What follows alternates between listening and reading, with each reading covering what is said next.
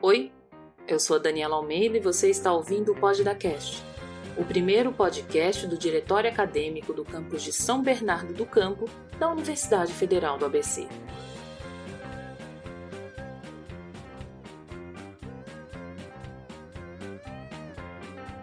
Essa é uma iniciativa da Diretoria de Extensão e Cultura da Gestão Renova DA, eleita no segundo quadrimestre de 2019. Atuando de acordo com o eixo 1 do plano de gestão, consolidação da integração de entidades, grupos e centros acadêmicos, apresentada à comunidade acadêmica, esse programa tem como objetivo estabelecer um canal eficiente de comunicação entre os alunos e seus representantes. Nossa proposta inicial, no entanto, foi totalmente modificada dadas as últimas circunstâncias. Se você vive no planeta Terra, você sabe que estamos passando por uma situação sem precedentes a crise do coronavírus. Diante disso, nossas aulas foram suspensas e não se sabe ao certo o que está por vir. Esse primeiro programa tem caráter informativo e vamos reunir aqui as principais informações dos canais de comunicação da universidade sobre o tema e eu não vou fazer isso sozinho. Nossos primeiros convidados são Clóvis Girardi e João Henrique Muniz. Oi, Clóvis, seja bem-vindo. Por favor, conta um pouquinho pra gente quem é você e como foi a sua trajetória até chegar aqui ao UFABC. Eu sou Clóvis Girardi, sou presidente do diretório acadêmico Sigma da UFABC de São Bernardo. Sou formado no BCH, sou aluno do Planejamento Territorial do BPT. Cheguei em 2015, depois de três longos anos de cursinho, onde eu percebi que se eu quisesse cursar arquitetura e urbanismo, que era o curso que eu sempre quis, só tinha uma possibilidade que era na USP. Tentei a primeira vez, faltou pouco, tentei a segunda, falei, ah, vamos mais uma, né? Mas na terceira você começa a olhar para mais lugares, para mais opções. E foi aí que eu conheci a UFBC, que é muito perto de casa. Enfim, falei, ah, vou fazer o BCIT. Naquela época a gente ainda tinha o auge do Ciências Sem Fronteiras, tinha alguns programas é, que muita gente que entrou agora nem deve ter ouvido falar, inclusive. A verdade é que eu entrei no BCIT e na quinta aula de cálculo descobri que não era aquilo que eu queria para minha vida. E logo mudei para o BCH e foi a melhor coisa que eu fiz, né? virar aluno do BCH e do Planejamento Territorial, que inclusive eu estou para concluir também dependendo do andamento de tudo que a gente está vivendo agora, conclua ainda esse ano ou no próximo ano, mas enfim, estou no final do curso. Obrigada, Clóvis. Agora a gente vai conhecer um pouquinho mais sobre o João Henrique Muniz. João, você também entrou na universidade pelo bacharelado de Ciências e Tecnologia. Conta pra gente como foi a sua trajetória até hoje. Eu entrei na UFBC em 2014, no BCIT, em 2017 eu me transferi para o BCH. Desde então eu participei aí do DCE por duas vezes, na diretoria social e na de políticas educacionais. Fui representante na plenária do BCH, na plenária do BPT, também estive no Caplan, na Coordenadoria de Extensão e Cultura, e atualmente estou na plenária do BPT junto à coordenação e também como coordenador geral do Caplan, que é o Centro Acadêmico do Planejamento Territorial. Terminei o BCH recentemente e estou em vias de terminar o BPT. João, por duas vezes você foi eleito conselheiro do CONCEP. Explica para quem está ouvindo o que é o CONCEP. O CONCEP ele é o Conselho de Ensino, Pesquisa e Extensão e ele delibera sobre assuntos que partem desde a questão do ensino, quando a gente pensa em projeto pedagógico, quando a gente pensa em calendário é, da graduação durante o ano, como serão definidas as férias, como será definido o período letivo. Ele também vai tratar de assuntos que dizem respeito a, por exemplo, processo de jubilamento, como se dá a permanência dos alunos durante a sua graduação. Também vai tratar de assuntos de extensão, então projetos de extensão em si, como se dá a submissão, como que deve ser a norma de condução desses projetos, também é discutido no CONCEP e na questão de pesquisa, ele vai lidar desde a pós-graduação, programas de, de mestrado e doutorado, seus projetos pedagógicos e também a questão da pesquisa dos alunos, na parte de iniciação científica. E, inclusive, foi uma das comissões que eu tive a oportunidade de participar, que foi o Comitê de Pesquisa e Iniciação Científica. Lá se delibera sobre situações de como vai se dar a apresentação dos alunos nesses congressos e afins. Resumido, é isso. A gente discute esses assuntos que envolvem esses três pilares da universidade qual a participação do CONCEP na suspensão das aulas e quais as informações você tem até agora enquanto conselheiro.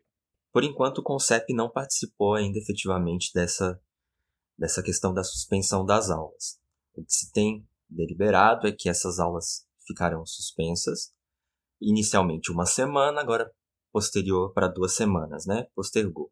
Dia 19 de março, a gente teve uma reunião com os centros acadêmicos, diretório acadêmico, DCE, representantes da Associação dos Docentes, do Sindicato dos Técnicos Administrativos, junto com a reitoria. Foi uma reunião muito mais informativa do que deliberativa. O que ficou de encaminhamento até então é que há a possibilidade de que o CONCEP trate desse assunto uma sessão posterior, que ainda não está decidido se vai ser presencial ou se vai ser uma sessão via Hangouts ou alguma coisa via remota. A comunidade acadêmica está muito apreensiva, especialmente os alunos, aqueles que estão para se formar, alunos bolsistas, cotas sociais. A gente quer saber quais são os encaminhamentos até agora, quais são as alternativas que estão sendo cogitadas até o momento para a gente passar por essa crise de pandemia e pós recessão de aulas, como é que a gente vai repor isso, ou se vai ter a possibilidade de aula remota, EAD. O que, que você tem a dizer sobre isso? O que, que já foi discutido até agora, João? Bom, nesse sentido, nós, enquanto representações discentes, a gente tem é, pensado em cenários, pensado nas possibilidades que pode acontecer e tentar propor coisas partindo desses cenários, é, há a possibilidade de que a gente tenha as aulas suspensas só por 30 dias, há a possibilidade de que seja mais tempo, até porque o ministro da Saúde já disse que essa situação pode durar aí até por quatro meses.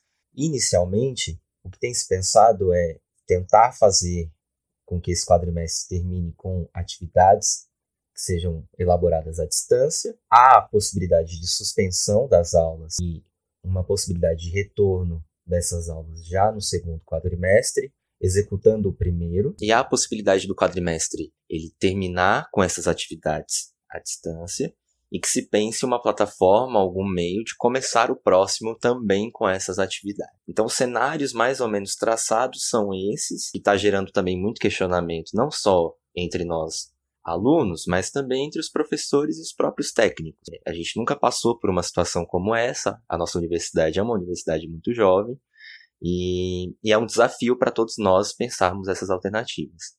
Os desafios são muitos, a gente percebeu isso nas últimas semanas, e a respeito das propostas que vêm sido encaminhadas e praticadas nos últimos dias, vindas inclusive dos próprios professores, o Clóvis tem um pouco mais a dizer sobre isso. Clóvis, o que está acontecendo? Tendo esse, esse panorama geral de que as bolsas estão mantidas e a gente tem as atividades suspensas, começou a pipocar um monte de coisa. Teve professor dando aula no WhatsApp, teve professor cobrando prova, teve professor cobrando avaliação, enfim, foi um caos essa, esses últimos dias, essas duas últimas semanas aqui têm sido bastante desgastantes. A gente tem recebido reclamação é, diária, na verdade, em algum momento foi de hora em hora a gente recebendo reclamação é, isso é muito prejudicial para uma comunicação que foi de fato não esclarecedora se poderia ou não poderia continuar as atividades à distância. O que ficou foi, um, foi uma coisa meio incerta de que o docente poderia aderir ou não aderir ao EAD, ao ECE, na verdade. E muitos utilizaram esse, esse argumento para continuar as atividades. A questão, e aí isso é muito importante que a gente tem, que a portaria da reitoria ela suspende as atividades, ou seja, as atividades estão suspensas tanto presencial quanto virtualmente. O calendário está suspenso.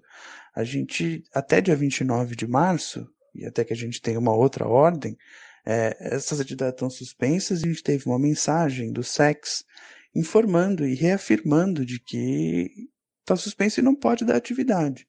Então isso é para deixar tranquilo quem não pôde, e tranquila, quem não pôde, quem não fez atividade, enfim, quem estava em dúvida.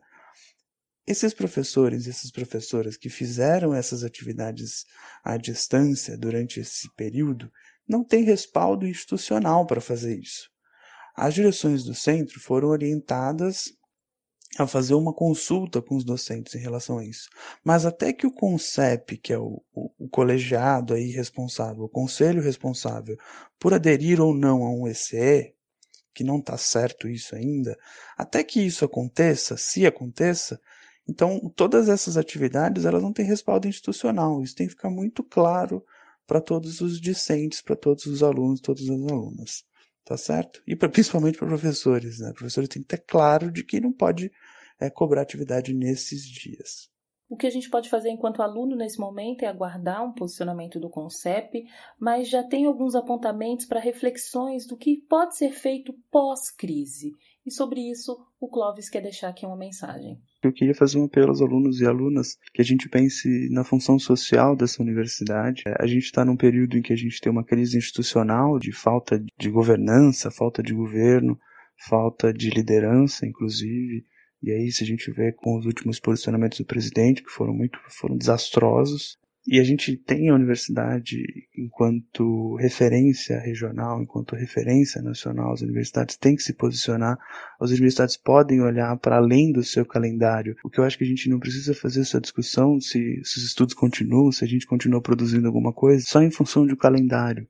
A gente tem que pensar alternativas para o país durante e depois do coronavírus, durante e depois da pandemia, o que, que a gente pode apresentar como modelo social para depois da pandemia, o que, que a gente pode apresentar de soluções emergenciais nesse momento, do ponto de vista econômico, social, para onde vão as pessoas que pagam aluguel e daqui a pouco não vão ter dinheiro para pagar o aluguel, o que, que a gente pode pensar em renda mínima, o que, que a gente pode pensar em uma série de aspectos, cada um na sua área de estudo, mas o que, a gente pode fazer em conjunto e colocar a universidade no cerne dessa discussão? No momento em que não vai existir vácuo, né? Então que a gente, problema de liderança, de falta de governo, de falta de, de alguém que puxa as alternativas, a gente precisa apresentar. É um dos papéis da universidade pública. A gente tem que olhar para isso. A gente pode, tem condições é, de apresentar alternativas, de apresentar modelos, de apresentar o que fazer daqui para frente e para além de pensar só no nosso calendário. É só o que eu queria deixar aqui rapidamente.